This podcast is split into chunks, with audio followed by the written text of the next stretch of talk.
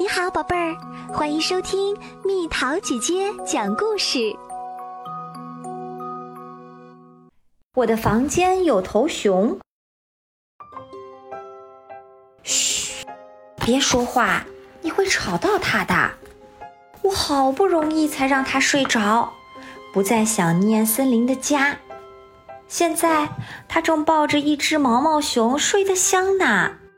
就像睡在妈妈身上一样，他的小鼻子不停地 嗅来嗅去，却闻不到一点妈妈的味道。我都听到他在梦里的叹息了，听得我心里一阵阵的痛。我理解他想家的心情，甚至能闻得到他梦里浓浓的青草的香味儿。他的梦里蹦跳着一只顽皮的小鹿，用智拙的脚一下一下地顶着他的肚皮，让他咯咯咯地笑个不停。一下子躺倒在草地上，沾满一身绿绿的草汁。它只是一头小熊，还没长大的小熊，可在我的小床上，它还是显得大了些。它才不会像一只大绒毛熊那样，乖乖地坐在柜子上。它总是好奇地钻进我的小床底下，想找出一两只老鼠陪它玩儿。篮球、图画书、变形金刚、遥控小汽车，还有一只脏了脸的毛毛熊。不好，不好！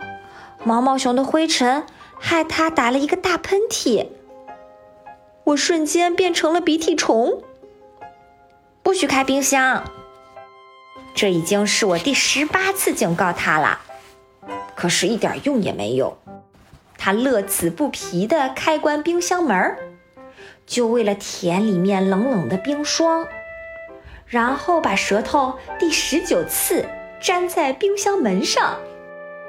他用可怜巴巴的眼神向我求救。我不可能丢下它独自和冰箱作战，只好第十九次卸下冰箱门，陪它的舌头慢慢的融化。只有这时，它才乖乖的抱着冰箱门，眨巴着清澈明亮的眼睛，假装是我的宠物熊。可是，当舌头解放的一瞬间，它马上恢复了淘气原形。顺着暖气管子爬到屋顶，小爪子颤巍巍地伸向灯管秋千。可想而知，随着扑通一声，它一个屁墩儿摔在地板上，灯管秋千也折成了两半儿。接下来，晕头转向的它又撞翻了桌子，连同上面的花瓶、水杯、铅笔和尺子。捂着摔疼的屁股，他撅着嘴向我诉说委屈，好像这一切都怨这个不结实的灯管秋千。千万别当着他的面吃糖，尤其是口香糖。他很高兴可以吹出一个又大又圆的泡泡，也很发愁，又大又圆的泡泡接二连三地糊满他的脸。每次都是被我拖到卫生间，用香皂洗，用刷子刷。可怜的它，掉了不少毛毛不说，还要龇牙咧嘴的忍受半天疼。它最喜欢棒棒糖，尤其是草莓味道的。它的嘴被棒棒糖撑得鼓鼓的，只留下一根木棍在外面。就这样。一直含到糖全部化掉为止。当他还想再要下一根时，就会摇晃着奔过来，用两只爪子抱住我，把口水蹭我一脸，冲我撒娇。夜晚我最不能忍受，他在我身旁呼噜打的山响，我只能拖着下巴看他那小熊样。我仿佛来到了清晨的森林，树叶上的露珠晶莹剔透，轻轻一碰就滴答滚下来，落在我脖子里痒痒的。睁开眼睛一看，什么森林，什么露珠，分明又是他的口水。终于有一天，当他静静的目光投向窗外时，我知道我再也无法挽留他了。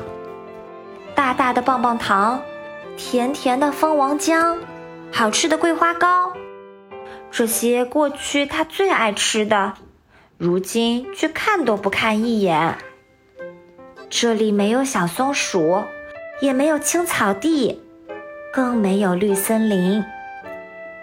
这里有的只是一个小男孩，还有属于小男孩的家。再见吧，亲爱的小熊，我要亲自送你回森林的家。我走不进你梦中的森林，我也挥不去对你的思念。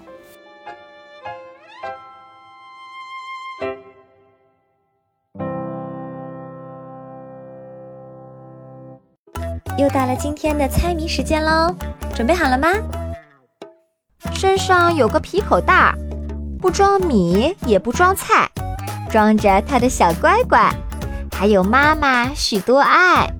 猜猜到底是什么？好了，宝贝儿，故事讲完啦。你可以在公众号搜索“蜜桃姐姐”，或者在微信里搜索“蜜桃五八五”。找到，告诉我你想听的故事哦。